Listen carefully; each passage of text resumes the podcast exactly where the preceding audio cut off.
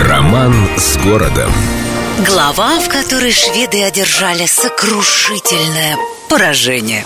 Начинался наш город как серьезный военный объект. Никто не то что не произносил, не воображал себе словосочетание «столица Российской империи». Копали рвы, возводили бастионы, укреплялись со всех сторон, потому как юный Петербург жил под постоянной угрозой нападения. Шведы со своей стороны усмехались иронично и потирали руки, а Карл XII так вообще крайне развеселился, узнав о строительстве Петербурга. Ему принадлежит искрометный афоризм. Пусть русский царь занимается пустой работой, строить города, а мы оставим себе славу брать оны. Точка, конец цитаты.